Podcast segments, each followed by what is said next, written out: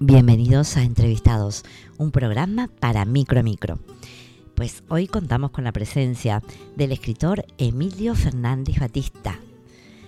Emilio nació en las Islas Canarias, concretamente en la isla de Lanzarote, donde parece haber encontrado la musa de su inspiración literaria.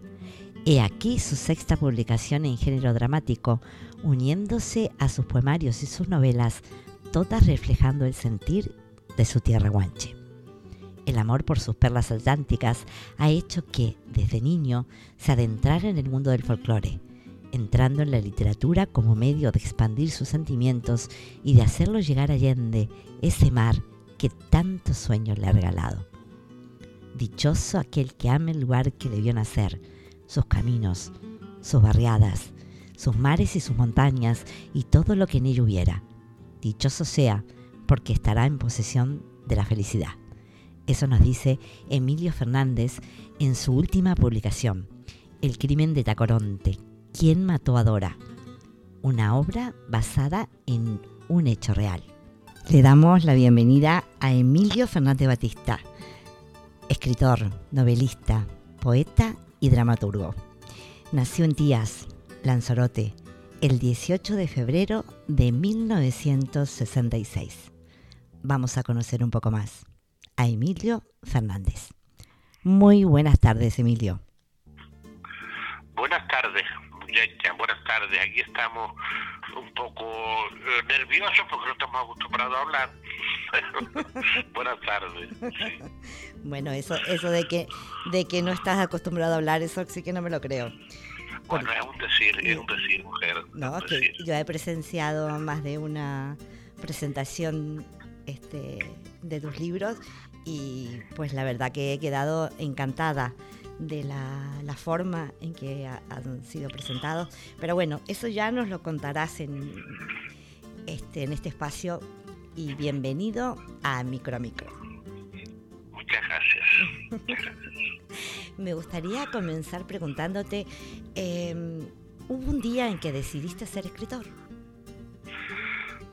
Hubo un día, yo creo que no es un día en sí eh, lo que sucede. Yo pienso que desde, yo personalmente, desde niño sientes esa gana que, que entra que sale. Me he dado cuenta, y lo analizas ahora, ¿no? De que siempre tuve esa ganita de escribir algo, de enredarme con libretas nuevas, las preparaba mis bolinas con mis lápiz, varios colores para jugar, para hacer, para destacar algo en el papel sin saber qué hacer, claro, sin saber qué hacer. No eran tiempo, no eran tiempo cuando yo era niño para estudiar, no eran tiempo, no se te animaba a estudiar, no, a nadie, ni a mí ni a nadie, y eso, eso lo hacían, pues, alentarse más allá de la cartilla y de los primeros cursos, solamente lo hacían los hijos de los gente más pudiente. Nosotros, los pobres, como casi todo el mundo, también soy de una familia muy humilde, ya digo, era poco menos que ir para cumplir y nada más, lo eso de soñar en, estudios y escritos y escribir poesía, eso era un poco eh, un sueño, ¿no? ¿no? No era algo real, nada más ni se me ocurría decirlo, a mí no se me ocurría decirle a mi padre que iba a escribir una poesía, porque mi padre sabía lo que era eso nada, o sea, no era, vivíamos en un que no, que no, pero sí notaba yo que tenía esas ganitas de, de, escribir, de hacer algo, de, decir las cosas por escrito, si me entiende de alguna manera. Mi sentimiento es expresarlo en papel, ¿no? Y claro, vas dando cuenta de, de, que poco a poco pues vas escribiendo, pero luego un día me dijo, me pregunto, que porque claro, lo que estoy haciendo no está como marca la ley, como marca los, los escritos, los, los, antiguos, nuestros antepasados, pues, eh, poetas y escritores. Y entonces, yo creo que me da por, por curiosear en la literatura en general. Tanto leo ah, escritores como poetas, como dramaturgos, todo, todo lo que se eh, aparece por, por internet lo absorbo, quiero aprenderlo, quiero saberlo, quiero curiosear. Curiosear cómo se hacían las poesías, cómo, cómo metían los versos, cómo, qué, licencias cogían para, ¿verdad?, eh, ser, crear un nuevo modelo, crear un nuevo nuevas formas, nuevos estilo uh, poético. Y entonces desde ahí es donde yo ahora me, me, nace la ilusión de decir las cosas basándome en la escritura, sobre todo la poesía.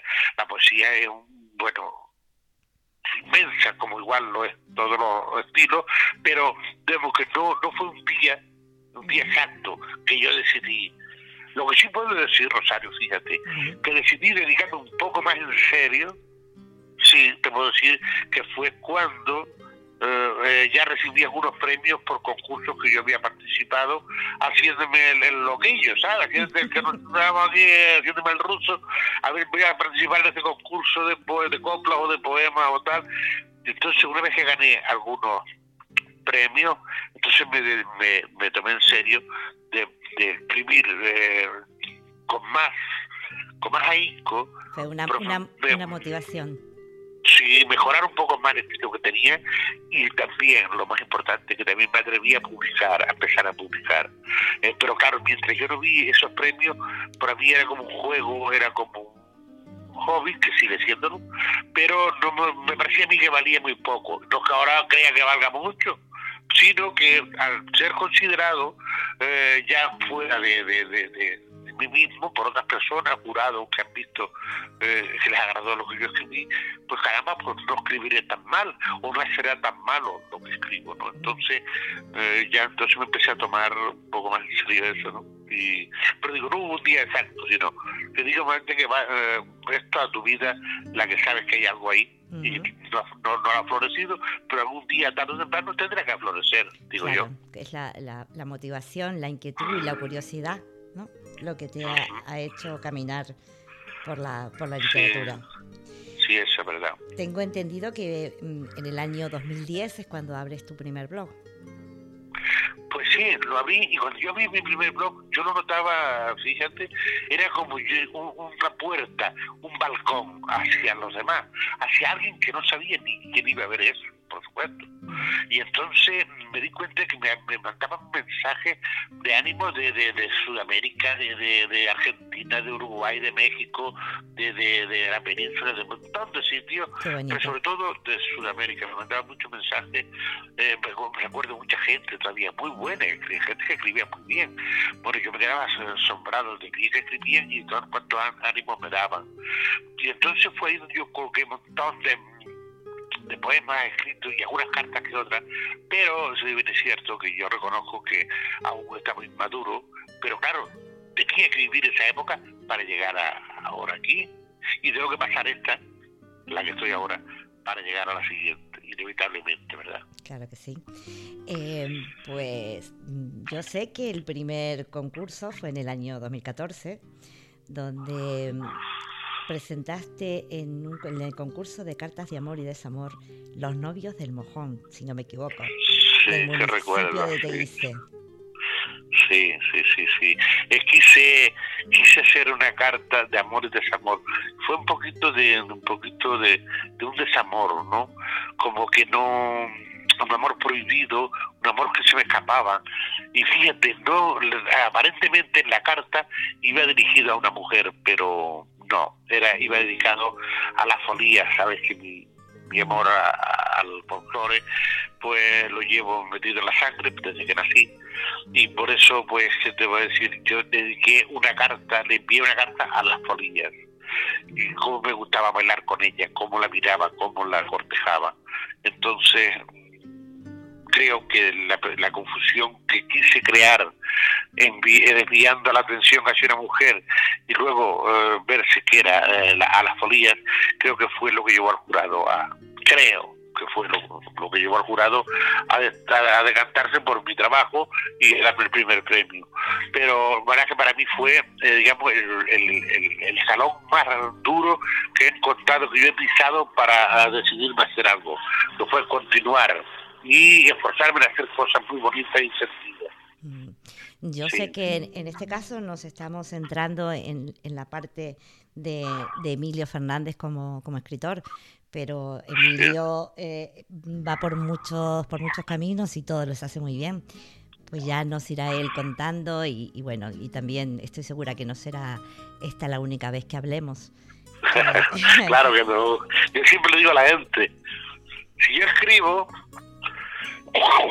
perdón, si yo escribo, lo, lo hago en papel para que la gente lo lea cuando pueda, porque si yo voy a hablar con palabras todo lo que quiero decir, no hay ser humano en esta tierra que tenga tiempo para escucharme.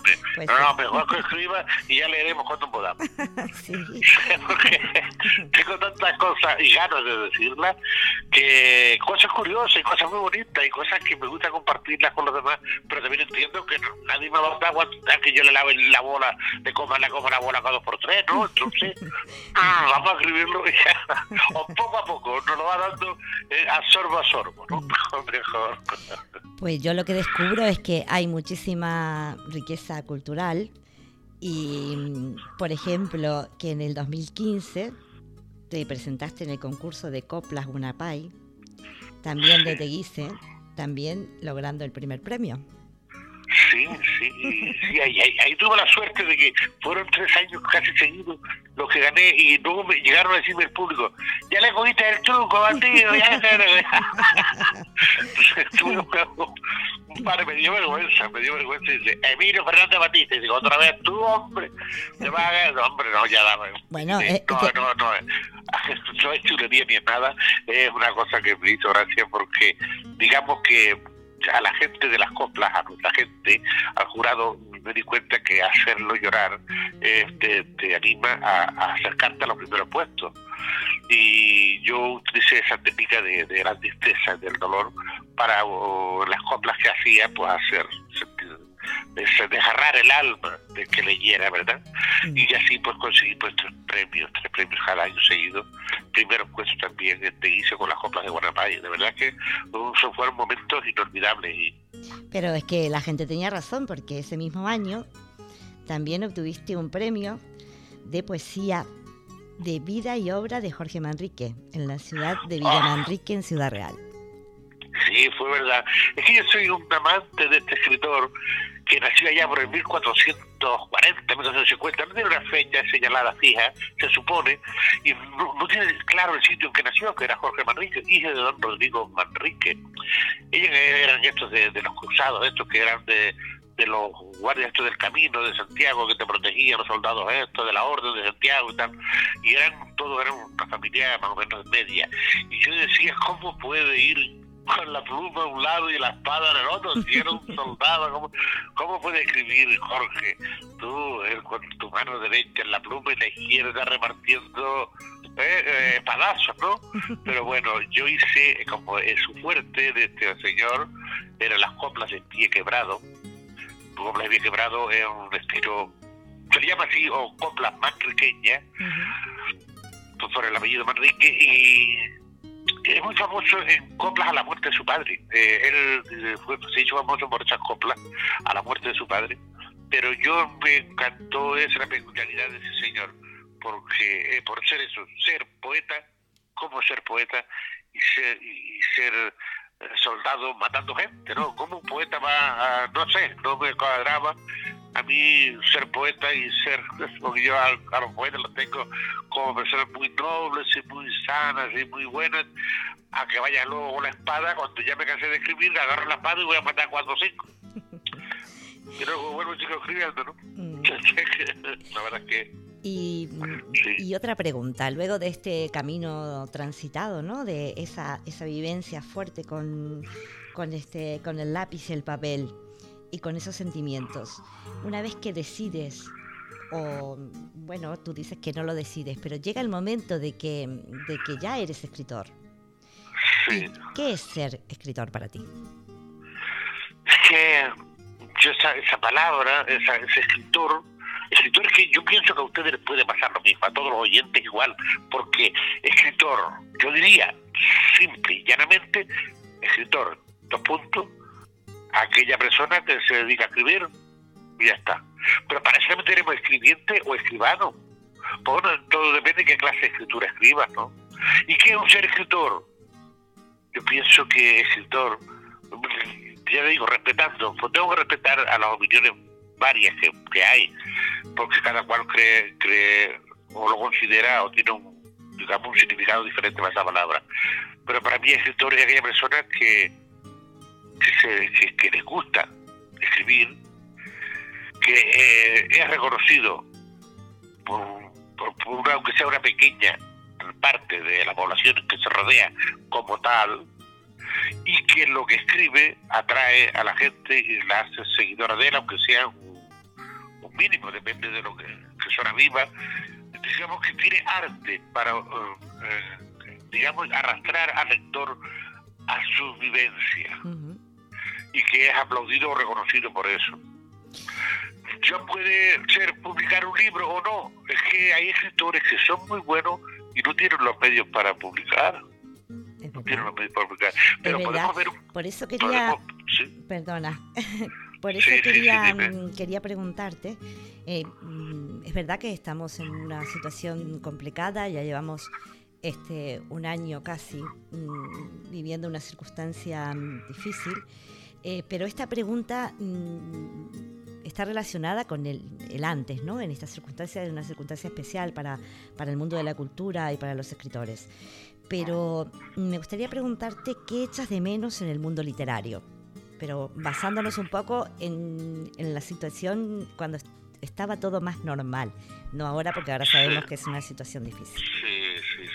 Mira, fíjate, por eso, mira, tenemos, eh, yo eh, eh, siempre pongo el ejemplo de un joven un joven, un chico joven, apenas 20 años, que vivía en La Graciosa. Vivía y vivía, y a lo mejor vive todavía allí, pero no sé, en La Graciosa.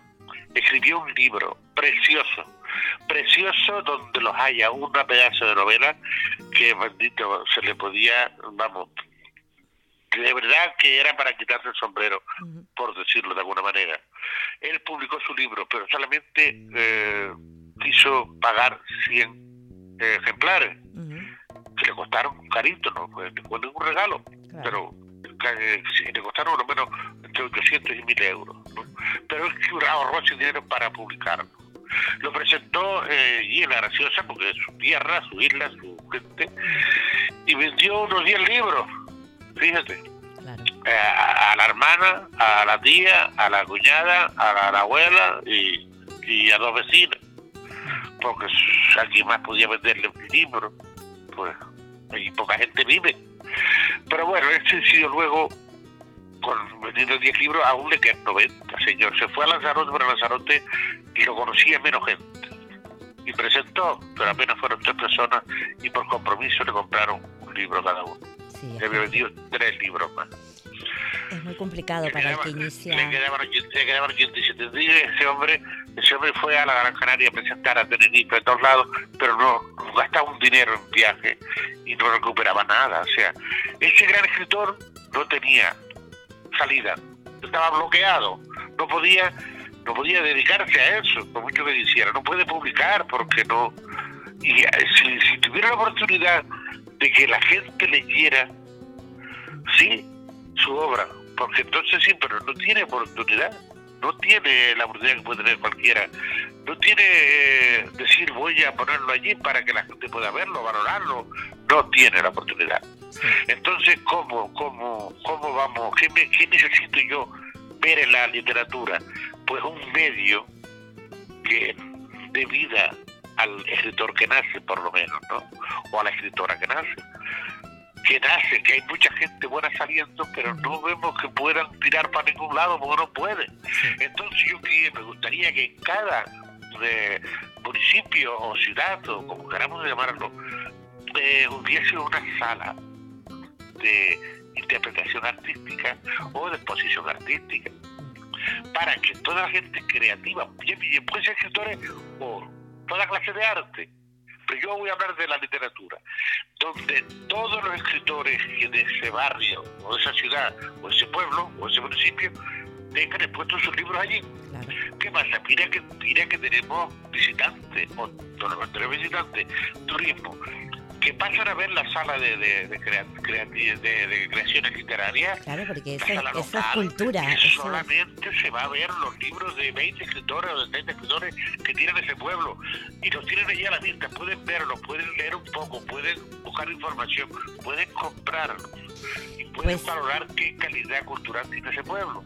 Pero de esta manera, tú que publicas un libro con cuatro, cuatro duros, más que te queda ponerlo en una librería a competir con millones de títulos que hay ahí dentro, con miles de títulos. Entonces no puede caminar.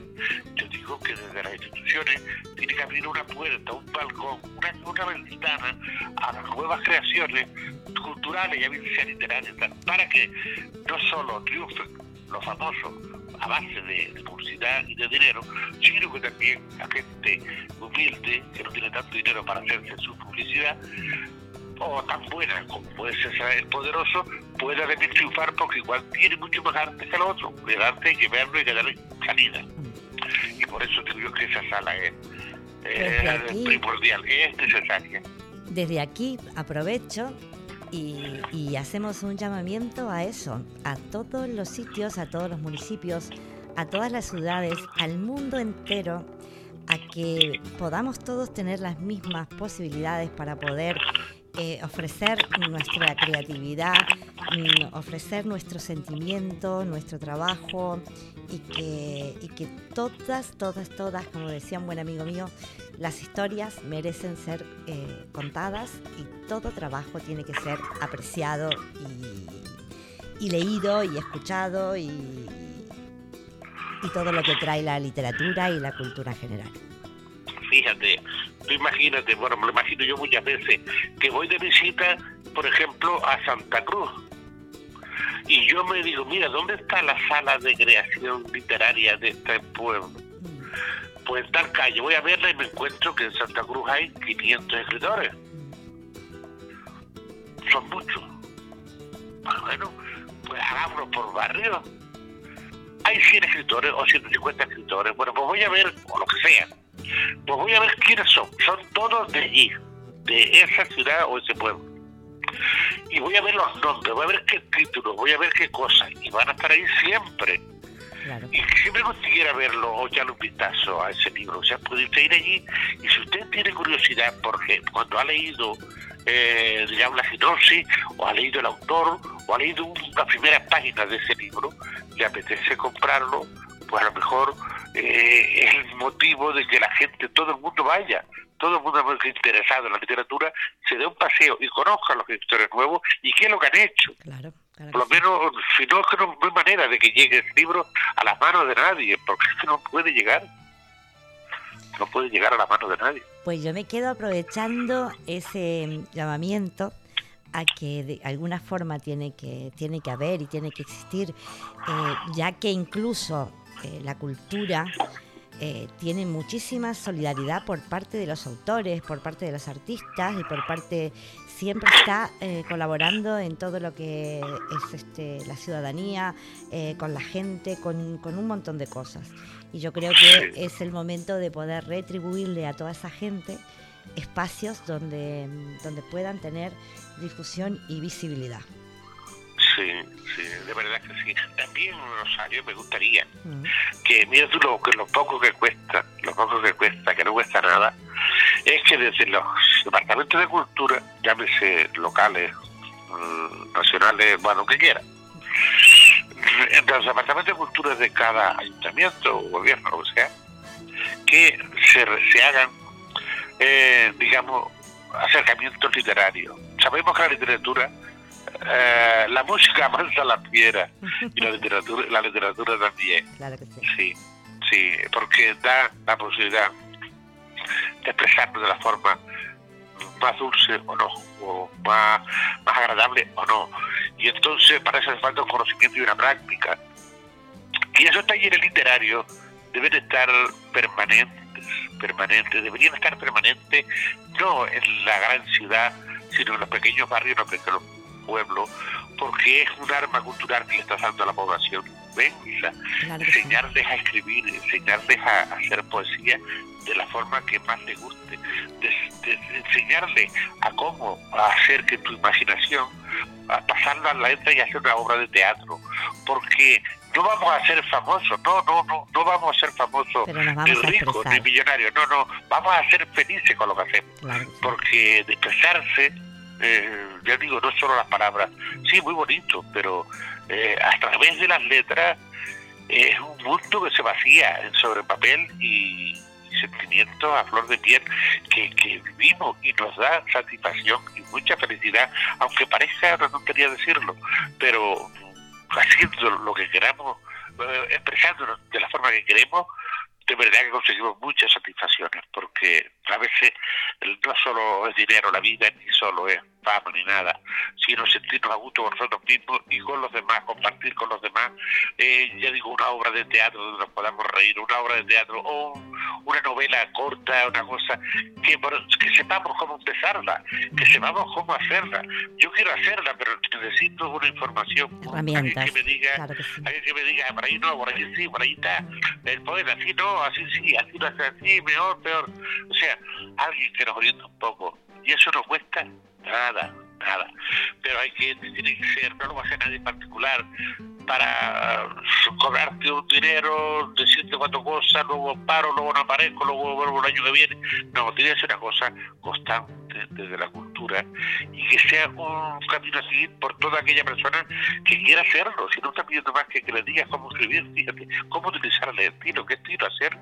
Y, y yo no sé por qué no, no, no se hace. No se hace. A mí me gustaría, me gustaría que todo el mundo fuera escritor. Todo el mundo. Yo, yo, leo, yo leo los tuyos y tú lees los míos claro. y así nos divertimos. Claro. claro que sí, claro que sí. Hay una pregunta que quería hacerte, pero ya me la has contestado, porque quería preguntarte ¿Qué, ¿Qué, sientes al ver tu sueño hecho realidad?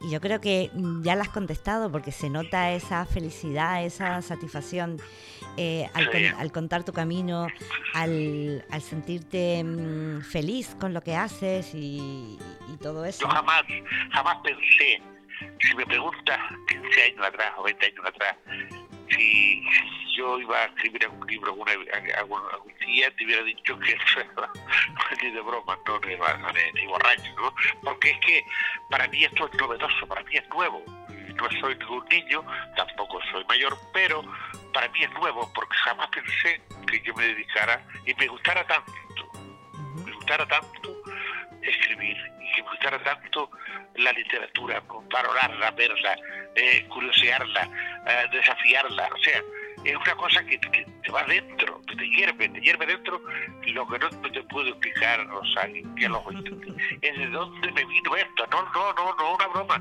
no tengo ni pues idea. Eso, es, un, son, es un hallazgo, un hallazgo en ti, Sí, eh. yo a mi, primer libro, a mi primer libro lo titulé Heiser. Heiser, ¿y por qué pusiste Heiser? Heiser, ¿te parece poco lo que está saliendo dentro de mí que no sé de dónde viene? A cuenta de que, coño, no conocí esta faceta tuya, me decía, le digo, no, ni yo, no a conocer tú, no se viene yo, muchacho. Pues, para mí era una novedad, todo. Emilio, ¿a qué tipo de público crees que llega más tus publicaciones y por qué? Yo creo, pues como yo escribo tal y como hablo, entonces yo, pues, claro, uno se rodea de gente, de la de, ¿con quién te rodea?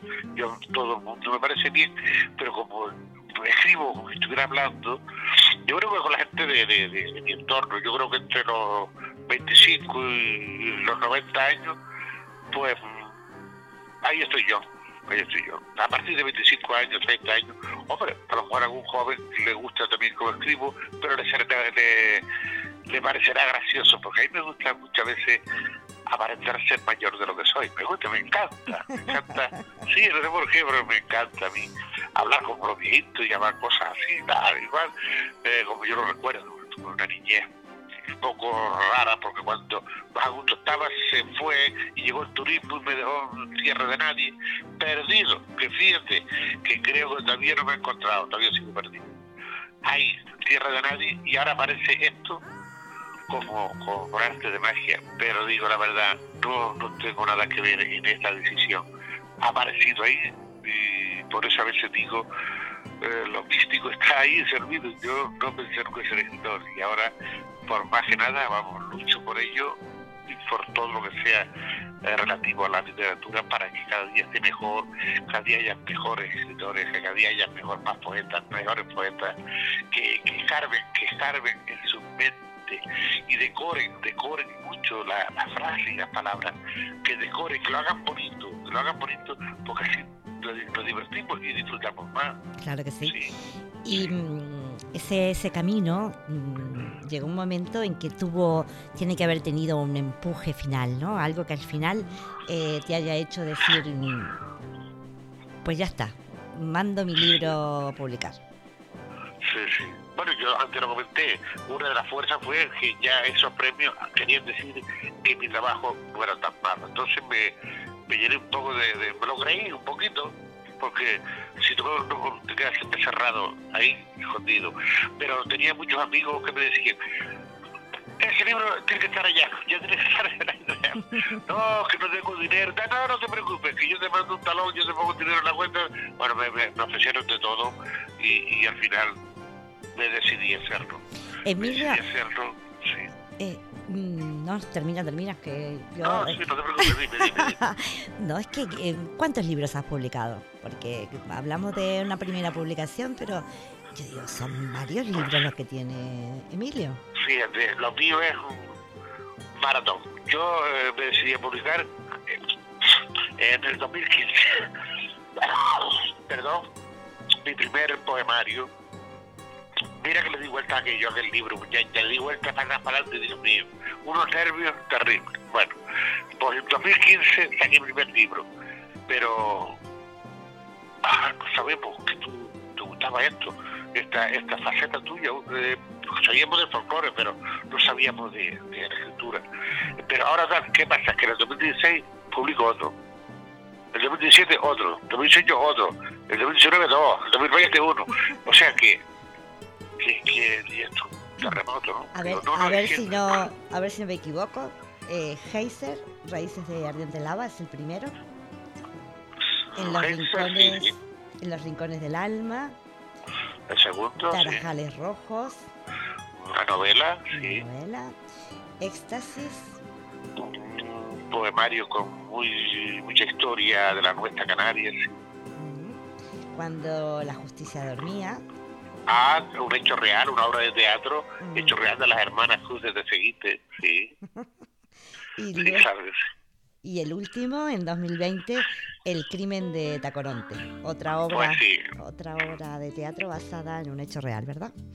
sí, eso fue hace tres meses apenas y no he podido llegar a mucha gente por este motivo, ¿estás viendo? Pero yo no me detengo ni por, por ni por un virus ni por nada.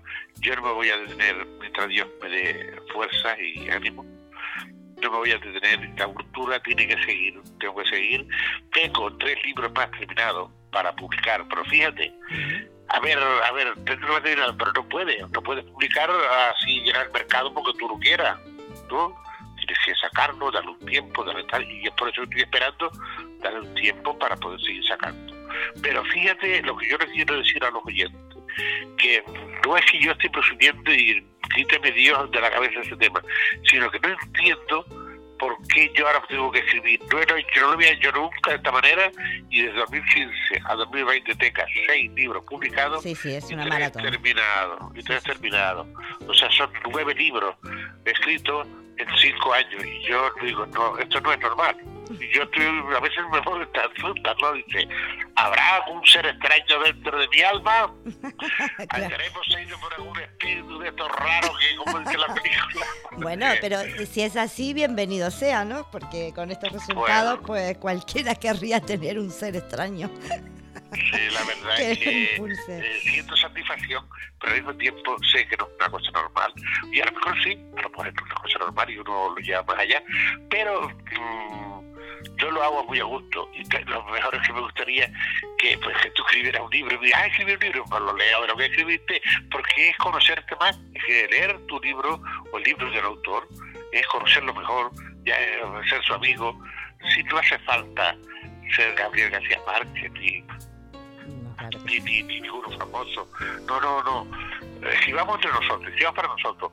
Y estoy seguro que saldrán obras de arte sí. preciosas de cualquier calle, de cualquier barrio, de cualquier ciudad, saldrán los mejores libros. Y solamente tenemos que escribirlos y ponerlos ahí, ponerlos para que podamos verlos. Y entre esta mezcla de, de poesía y novela, eh, ¿qué género literario es el que te, en el que te sientes más cómodo al escribir? Bueno, es que mm, a mí, yo te digo, yo empecé escribiendo la poesía. Eh, la, copla, la copla sonantada y la décima, no sabía ni cómo se hacía, pero bueno, decía lo que me parecía. Pero empecé por ahí y ahora me di cuenta que lo que de verdad me llama a vivir son las novelas. La novela para mí es, es la madre de toda la escritura. Pero porque tienes que emplear tu mente. Fíjate, ¿sabes lo que me pasa cuando escribo novela?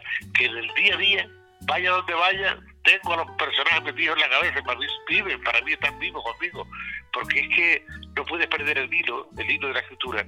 Porque si tú imaginas que tienes 200 páginas escritas y te olvidas, lo dejas ahí y te olvidas, y vas a volver dentro de 15 días, tienes que volver otra vez a 200 páginas para saber por dónde iba. Porque si no, pues mira, es, como una forma de vivir con la historia, ¿no? Te hace tan, tan, te metes tan dentro de la historia que, que vas viviendo como, como en un mundo aparte, eh, digamos, mm, paralelo al tuyo, pero con tu vivencia y tus personajes. Y para mí es una forma de, como si estuviera otra dimensión, si, eh, si vivo la vida normal, pero tengo otra vida, tengo otra vida con la novela, ¿no? Entonces, eh, es como, digamos, algo, algo, algo fantástico, ¿no? Porque luego la poesía, cuando quieres escribir esos momentos que te llaman a escribir poesía, yo me puedo centrar en un poema y estoy una tarde metido en un poema que me estoy inspiradísimo, que tengo unas palabras bonitas, que tengo un contexto que me, me derramo todo, que estoy fabuloso, pero mañana ya la, la, poesía terminó, ya haré otra o no, pero esa ya acabó. El relato, pues no he publicado ningún libro de relato, pero también sé que me gustan, aunque lo pondré un día desafío, a ver. Y el teatro, me gusta porque cuando lo escribo quiero verlo en un escenario, me gustaría verlo, me gustaría verlo, pero imagino verlo, uh, esas imágenes sobre el escenario, cómo ocurrieron los, los hechos, como si fuera una película, pero no a lo barato, sino a lo pequeño. Sí, eso fue me lo imagino que sucedieron. Me siento en una piedra y miro a ver cómo sucedieron los hechos. Las hermanas Cruz, por ejemplo, yo me, imaginaba que estaba sentado al borde allí de la montaña de Guanajuato y miraba y, veía todos los movimientos de la gente, que decían, que no decían. Era como un espectador pendiente y le tenía que poner palabras a todos ellos, ¿sabes? sí, sí. Y además, si hay algo mm, que destacar en tus publicaciones, es que todas tienen el sello, el sello canario, el sentir canario, el acento, las costumbres, eh, la historia de Canarias, porque recuerdo el último libro, El crimen de Tacoronte, es una, es una historia basada en un, en un hecho real de, Canarias. Así que eh, Canarias para ti es, es muy importante en la hora de, en el momento de escribir. Sí, yo siempre me lo digo para mí, y lo digo aquí también. Yo desde que nací, cuando nací en mi casa, todos mis hermanos mayores pues, formaban parte de una agrupación folclórica. Entonces yo veía eh, que eso era puro puro sentimiento. Luego nosotros la familia nos dedicamos al campo, con la burra, con la camella, con las cabras, las gallinas, los tomates y la cebolla. Aquí en Lanzarote sobre todo, otra cosa no, pero tomate cebolla, había, ya a veces me vuelo la piel y todavía bueno esta cebolla, fíjate. no, es que sea agradable, pero... No, pero... pero, es, porque arranqué más cebolla como un bobo, pero mira que, que todas me tomaron a mí. Bueno, pues claro, con la llegada del turismo, yo tenía, era muy jovencito, y entonces se acabó el campo, al turismo y te quedas como esa añoranza de lo que estabas empezando a vivir, ¿no? Y que me encantaba. Entonces con el folclore, me metí en el folclore y cuando cantaba el hombre, la tierra para, por ejemplo, eh, claro, te daba ganas de, de, volver al, campo y miraba al campesino de reojo como que ya se está yendo, ya no está. ¿no? Entonces eh, dice, caramba, eh, no sé, hay algo ahí que, que, son sentimientos, porque yo formé parte de esa, de esa, de esa generación campesina. Entonces, ¿qué hacía? Yo quería bailar, yo quería bailar y fui bailador y lo soy todavía. Cada vez salto menos, pero todavía salto. Eh, bailador de folclore conejero. Y entonces, ¿qué hace? cuando te bailaba la Isla del Uno, la Foría o la Malagueña, te va una concentración te, te metes tanto dentro del hombre del campo que parece que estás haciendo una, una obra de teatro, ¿no? Porque está, está eh, metido en un trance concentrado en, el sentimiento que te lleva a, la vivencia, a la vivencia, ¿no? Entonces yo pienso que como si ese folclore se me quedara corto para seguir eh, depositando yo mis sentimientos, que igual lo he extendido a la literatura, igual tantos sentimientos pues al poema, porque hasta la novela está entre Fortentura y Lanzarote, porque va buscando más cosas en la tierra. Y todo mi trabajo, todos los seis trabajos que he hecho, todos han surgido o tienen identidad canaria. Porque no puedo hacerlo de otra manera. Me gusta mi tierra, me gusta mi tradición, me gusta mi anterior, eh, digamos, vida, que era la campesina, y la que tengo ahora, pues me gusta, no la tengo que vivir, pero sí, vivo mucho el pasado porque está llena de sentimientos y de cosas lindas y yo creo que por eso por eso escribo siempre a la tierra, ¿no? por otra cosa. Yo podría decir que eh, sí, Canarias es la pusa que tengo yo para, todos mis todo mi libros, todo mi... Pues qué bonito, qué bonito. Eh, mm, esta pregunta que te voy a hacer, mm, yo ya sé la respuesta, es, es, evidente que sí, pero me gustaría saber eh, cuál es la diferencia, en qué lo notas. Mi pregunta es, interiormente, ¿existe un antes y un después de todo esto? Sí, sí, sí, sí, sí, bueno, como la noche y el día, porque mira, es que antes yo no sé ni cómo, cómo carajo vivía sin esto ahora me doy cuenta, digo, qué vida más, desperdiciada, señor. Porque, ah, no sé, del folclore que he vivido siempre, aparte de ahí, eh, lo que he hecho creo que ha sido, me siento como haber perdido un tiempo precioso, un tiempo fabuloso, donde poder compartir eh, cosas, anécdotas, vivencia, escritura, eh, digamos, sobre todo compartir más con la gente la cultura, porque se mete en un mundo de bruteces en el trabajo, en cosas estúpidas que no te das cuenta, sino cuando pasa un tiempo he perdido, he perdido el tiempo ahí. No, no, eso no. Sí, para, para te das cuenta si lo corriges, eh, si nunca estás en dices bueno, vale, pero has perdido tiempo. Vale, no, nunca tarde, pero has perdido tiempo. Y entonces ahora mi vida, antes yo iba a algunos sitios, como cualquier persona, sale a trabajar, va para la cantina, quiere partir la baraja, juega el pite, ve partido de fútbol, ve, luego ve la tele, sesión de noche. Pero ahora yo no, no voy al bar a sentarme a mirar para nadie. No voy a, a ver un partido de fútbol porque no tengo tiempo. Prefiero más leer o escribir o ver algo interesante. Y qué lindo, qué lindo poder elegir. Sí, sí, sí. Yo ahora me gusta... Que la mente esté tan abierta para poder elegir. Madrid, Barcelona, o hay teatro en día, voy a ver teatro y a ver qué, qué artistas hay, qué cositas. Porque el fútbol, no sé, yo lo respeto y se lo dejamos para quien le guste, pero yo a mí me dejó de gustar de la noche a la mañana. La tele, pues, me da lo mismo que existe como que no, porque no, no tengo nada que ver, no se me ha perdido nada, porque tengo todo en lo que... es que eh, eh, es diferente, yo te digo, el antes no tiene nada que ver con el ahora. Yo creo que viví muchos años un poco haciendo lo que todo el mundo hacía y no me di cuenta o no lo sentí eh, la, verdaderamente vida que me esperaba o que tenía que vivir, no lo sé, no, no lo sé, yo no, yo no soy místico, ni soy mago, ni soy brujo, ni nada, sino que te das cuenta de que mi vida esa no era, no, ni la quiero vivir. quiero vivir Emilio, si hay, sí, dime. en esas vivencias que hablamos, ¿no? Porque eh, también dentro de ser escritor está el relacionarse con, con, este, con la gente. Tú dices que te gusta ir al teatro, que te gusta todo el arte. Em, y tú puedes contarnos alguna anécdota relacionada a algún libro tuyo, algún sí.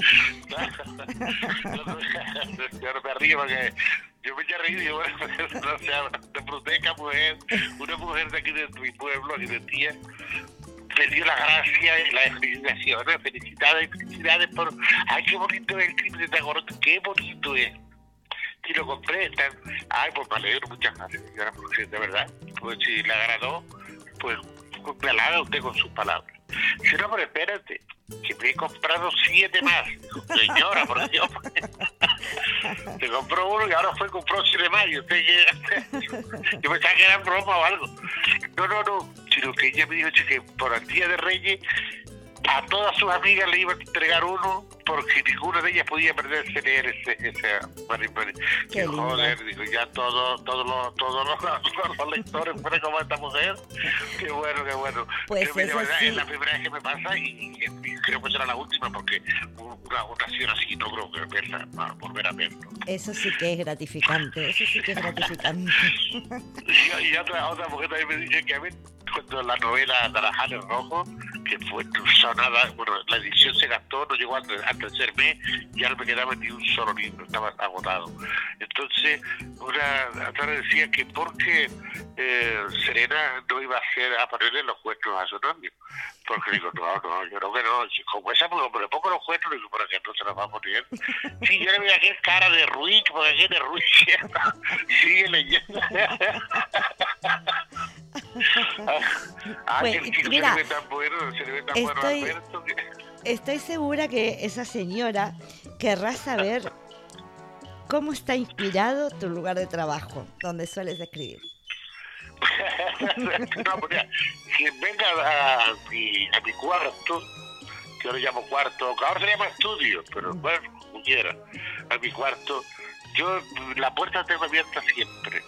Ahora mismo está abierta y veo la isla de Lobo, los Ajaches, de aquí de Lanzarote, la de Lobo enfrente y Fuerteventura detrás. Esa es mi, pero es mi sitio era niño. O sea, para mí no hay nada mágico, ni nada porque estar aplaudiendo, porque lo veo todos los días y cuando vemos las cosas todos los días, a veces no le ponemos importancia cuando lo tenemos, sino cuando lo perdemos, ¿verdad?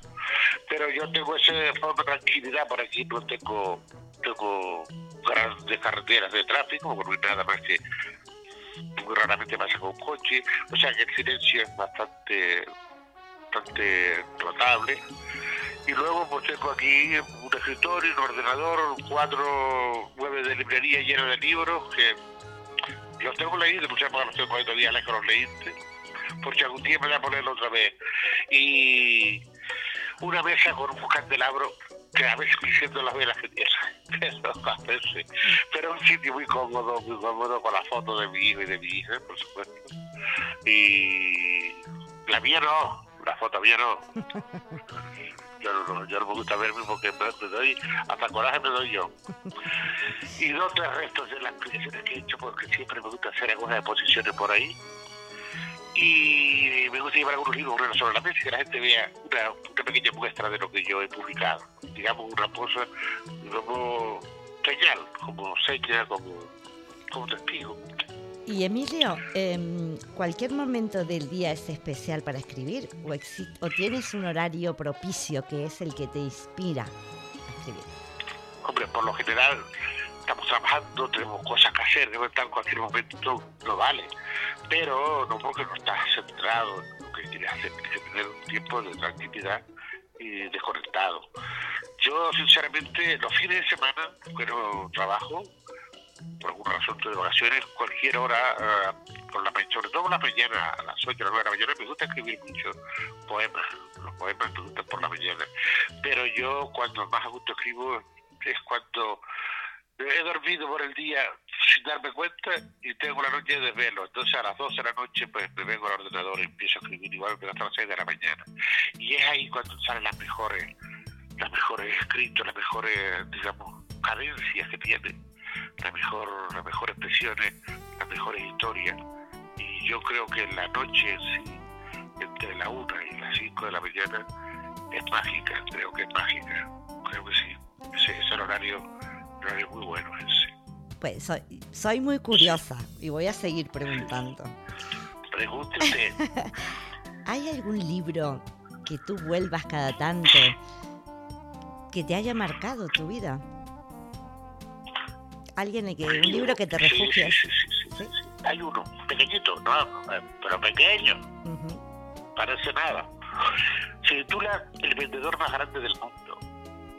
Y lo escribió Jostein Gardner, creo que era noruego, o creo noruego sueco. Sueco noruego. Puede ser.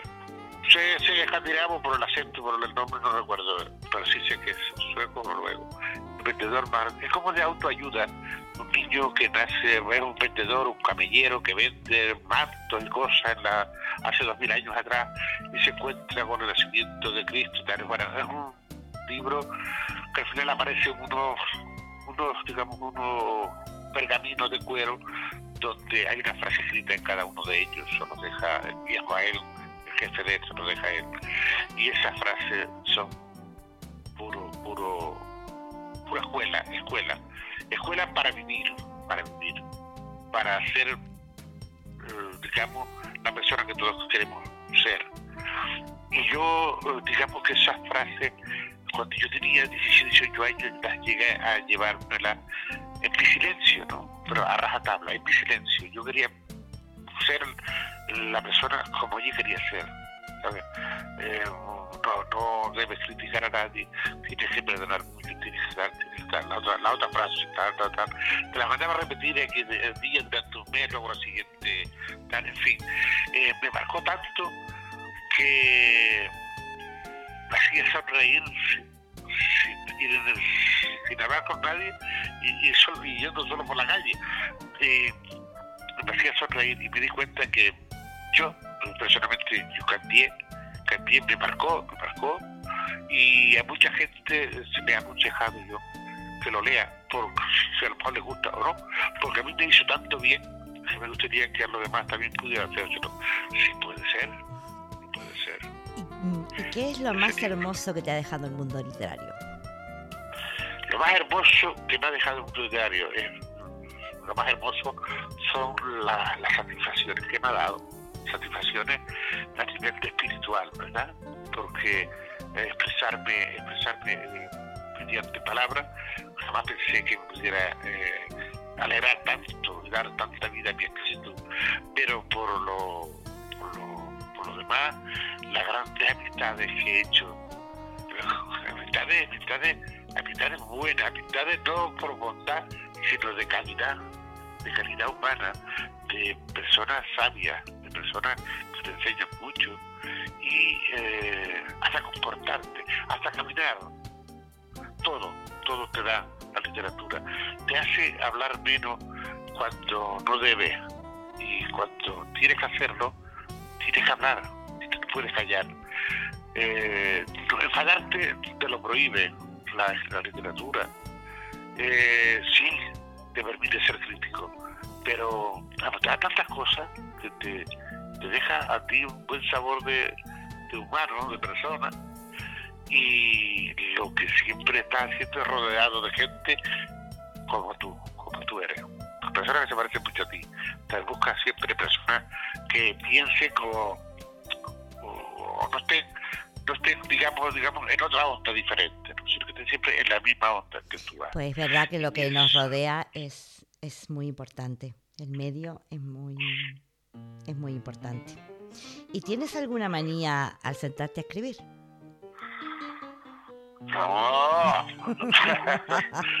Pues siéntete, cómodo. no, no tengo, no tengo manía. Porque yo no me estoy quieto los pies. Bueno, bueno. Parezco un tati quieto. Me siento ahí, vuelta para acá, atrás. La guía mía gira. Todavía, todavía gira. Se le estará media gastada pero yo no paro de mover la silla, los pies, no tiene posición fija, no sé, no tengo, no tengo, no tengo postura, ni soy caprichoso, ni soy, no, nunca he sido, ni, ¿cómo se le llama esto? seré de mal rollo de algo, ¿verdad? A mí me da igual que sea día 13 que sea martes, yo no me, me da lo mismo, yo, yo soy yo con, con mi alegría y ¿por qué va a pensar en cosas malas y todo, todo es bueno? malo no hay nada. Y es que es malo que se la y yo no sé nada de eso. que es malo que sufra, que, es malo que sufra. ¿Qué crees, ¿Qué crees tú que podrías decir que, que te gusta que a la mayoría de las personas no? Eso es fácil, estar solo. A mí me gusta estar solo. No, no, a ver, a ver, vamos a aclarar un poco, porque no se trata de una soledad impuesta, ¿no? No, una soledad impuesta, no, no me gusta. Soy, soy un ser social, me gusta estar con la gente, pero sí noto que la mayor parte del tiempo me gusta más estar solo que acompañado. Porque eh, si estoy acompañado, sigo el ritmo de la gente, me gusta estar con la gente, pero yo no soy yo si no estoy solo. Yo, a lo mejor la gente que me oye me entiende mejor ahora. O sea, eh, yo cuando realmente soy yo, es cuando estoy solo. Ahora, si estoy con alguien, igual me estoy adaptando a ese medio, o a esa persona, o a esa conversación, o alguna cosa. Ahora, yo yendo solo, solo, andando solo por la calle, en un parque, en una obra de teatro que estoy viéndola, pero yo estoy solo, estoy solo. Mi pensamiento, mis sensaciones soy yo, ahí soy yo, y no, ah, camino cuando quiero y me siento cuando quiero, ahí soy yo. Eso es una gran verdad. Yo sé que a mucha gente no le gusta ir sola, mucha gente no, por eso digo que eh, quizás eso sea, creo yo, que lo, lo que el detalle, que me gusta estar solo muchas veces, mucho tiempo al día, y a la gente le gusta más estar acompañado, mucha gente, mucho tiempo al día. ¿no? Y Emilio, ¿recuerdas el primer libro que leíste?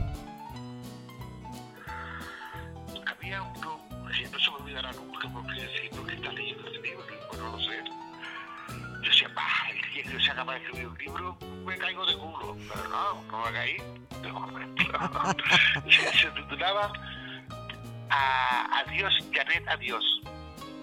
Y era un libro, no, no me acuerdo ni del autor. Era un libro de, como de espionaje, de, la época rusa, tal, que se la, esconderse, la muchacha que quería esconderse, que se, engatusaba con los hombres para sacarle información, le, le, por todos los- los muebles, sacando datos y, y archivos e informes de otros países. Y no me acuerdo de todo, porque yo era 13 o 14 años y me encapriché en leer, leer, leer, leer y no recuerdo ni cómo acababa y nada, porque después ya, sí me acuerdo el título, no se me olvidará nunca, porque fue mi primer libro y lo tuve mucho tiempo en la mesa de noche, eh, junto a mí, claro.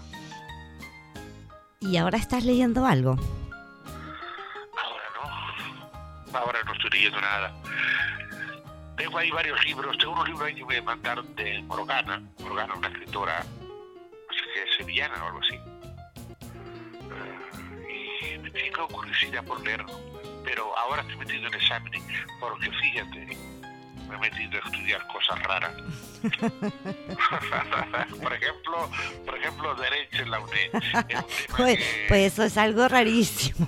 cuando, cuando chico, cuando era chico, no fui ni a la escuela, pero ahora me, me dio por estudiar la, la carrera de Derecho, la he ido cogiendo cuando más joven, como tal por parte, cojo dos asignaturas ahora, dos más adelante, y ahora después de cuatro o cinco años parado, porque estaba envuelto, metido en tantas publicaciones y me arrastraba eh, el, el mundo literario, este año quise matricularme, digo, no me va a quitar las ganas eh, literarias el, el motivo porque yo me quiero presentar para intentar terminar la carrera de Derecho. Y ahora estoy estudiando cero, tengo cinco asignaturas para este año.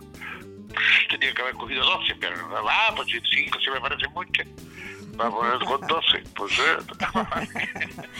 Emilio, Entonces, sí, pues felicidades, ¿no? Porque es, es mucho mérito lo que, lo que estás haciendo, lo que nos estás entregando este, con tus libros, que es mm, tu trabajo, eh, estudiando, eh, o sea, que eso como dijiste antes, que te tomaste muy en serio de que has perdido tiempo y ahora lo quieres, lo haces todo junto. Eso es verdad, eso es verdad. Para mí parece que no tiene chancho, que no tengo, no, no, que hacerlo hoy ahora, es verdad que, es como si estuviera, eh, has perdido el tiempo, ahora aprovecharlo, no, no es el caso, no, porque a mí nadie me está obligando a hacer nada, ni nadie me obliga a estudiar, ni nadie me obliga a escribir, lo hago porque me nace y no tengo prisa ni apuro, no estoy agobiado para nada, hago lo que me, me va saliendo ganas de hacer y si algo no me gusta, no lo hago. Y lo primero, y lo primero que escribiste, ¿qué fue? Ah, lo primero que escribí. Mm. Buah. ay, chorraditas para acá, chorraditas para allá, pero yo sí me acuerdo que mi hermana se quedó bastante, ay, que, ah, que sabes que eres escritor, que eres poeta, y aquello no tenía ni pie ni de eso. Hoy, mira, mirándolo hoy, todavía, para ahí está guardado. Dice en su cumpleaños, ella cumpleaños los 13 de enero.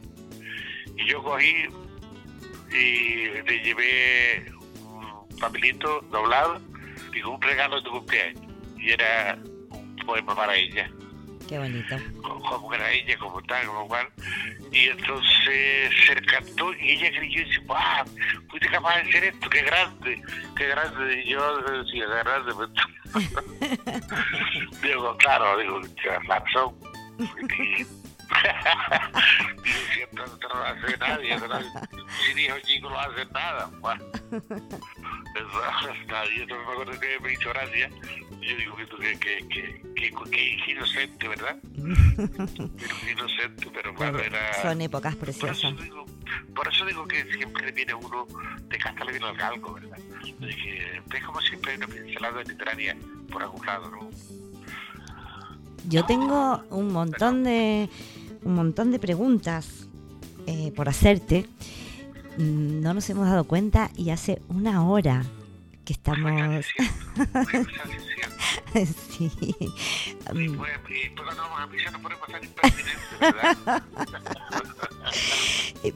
Pues yo estoy, yo estoy encantada. Pero es que me quedaron muchas, me quedaron muchas, muchas preguntas por hacerte, así que quiero invitarte a que, a que vuelvas otra vez a nuestro programa Entrevistados para, para Micro Micro. Claro, cuenta con ellos siempre. Yo pedirle disculpas si, si he sido cansino, pesado con los oyentes. Por favor, no, no, no, te, no cojas nada personal contra mí, porque que no, que no, que hay... la entrevistadora que va a ir a preguntar que se pone ahí. Yo encantado de estar aquí en tu en tus ondas y conocer o que me conozcan los oyentes, decirles eso, que si les gusta la escritura, den para y, y expresen lo que quieren expresar. El papel aguanta todo, pero no olviden de decorarlo, decorar la palabra, decorar la frase, hagan un punto más bonito dentro de ese papel, que luzca la luz cálida cada, cada renglón porque verán que hay muchas formas de escribir, pero cuando escribimos con decoro, es que se nos da la vida y, y esa forma llega a los otros corazones que lo están leyendo. Y somos, somos palabras, somos palabras escritas. Y, es una forma bonita de, llegar a los demás. Por la, por como decía, por sus hechos lo conocerás. En este caso es decir, que tal como escriba sabré cómo eres. Por eso te digo, escribe y escribe con decoro, siempre mucho. pues me encanta y la verdad que escucharte mm, es, es algo especial porque siempre nos transmites, nos das alegría, nos das felicidad y nos transmites, transmites tu camino, lo que tú has, este, has vivido. Y mm, yo quisiera agradecerte, tomarme el atrevimiento de agradecerte por todo lo que haces, por lo que has hecho, por lo que haces y por lo que harás por estas benditas tierras canarias. Eh, yo te veo identificado y veo en cada paso tuyo toda la tradición y, todo lo que, lo que llevas de, de Canarias. Quiero agradecértelo porque yo, por ejemplo, que vengo de fuera, pues a mí mm, tus libros y lo que, lo que tú cuentas y lo que tú narras, pues me ha enseñado muchísimo y me ha ayudado a conocer a esta preciosa gente que ahora tengo, tengo a mi lado. Así que quiero mm, agradecerte especialmente por eso. Y... Qué bonito, ¿no? Qué bonito. Me pusiste colorado. La gente no me ve, pero colorado, mío. Bueno, es, es, es, una, es una realidad. Y aparte de eso, no me quiero despedir tampoco sin antes yo creo que, que tenemos que dar una, una buena noticia. Sí. sí. Bueno, pero ¿quién la dice? ¿La dices tú? ¿La digo yo? ¿Quién la dice? No, no, yo no, yo no. No, tú no. Usted, está en su casa. no, bueno, pues exactamente eso. Pues quiero... Yo, yo, voy a decir un principio, si quiere, decirle que a los oyentes que Rosario, la, dirige ese programa, tú, eh, me refiero a ti, Rosario Rodríguez Vidal, como directora de este micro a micro, me ha ofrecido eh, que utilice su espacio para no sé qué. para lo que para lo que tú quieras. Para lo que tú quieras.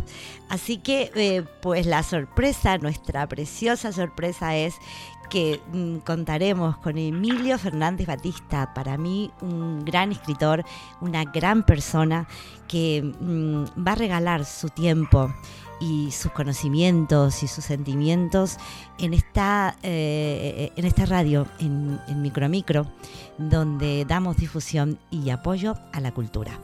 Así que pues estén pendientes porque Emilio Fernández Batista en cualquier momento pues aparecerá con su programa, ¿cómo se llama Emilio?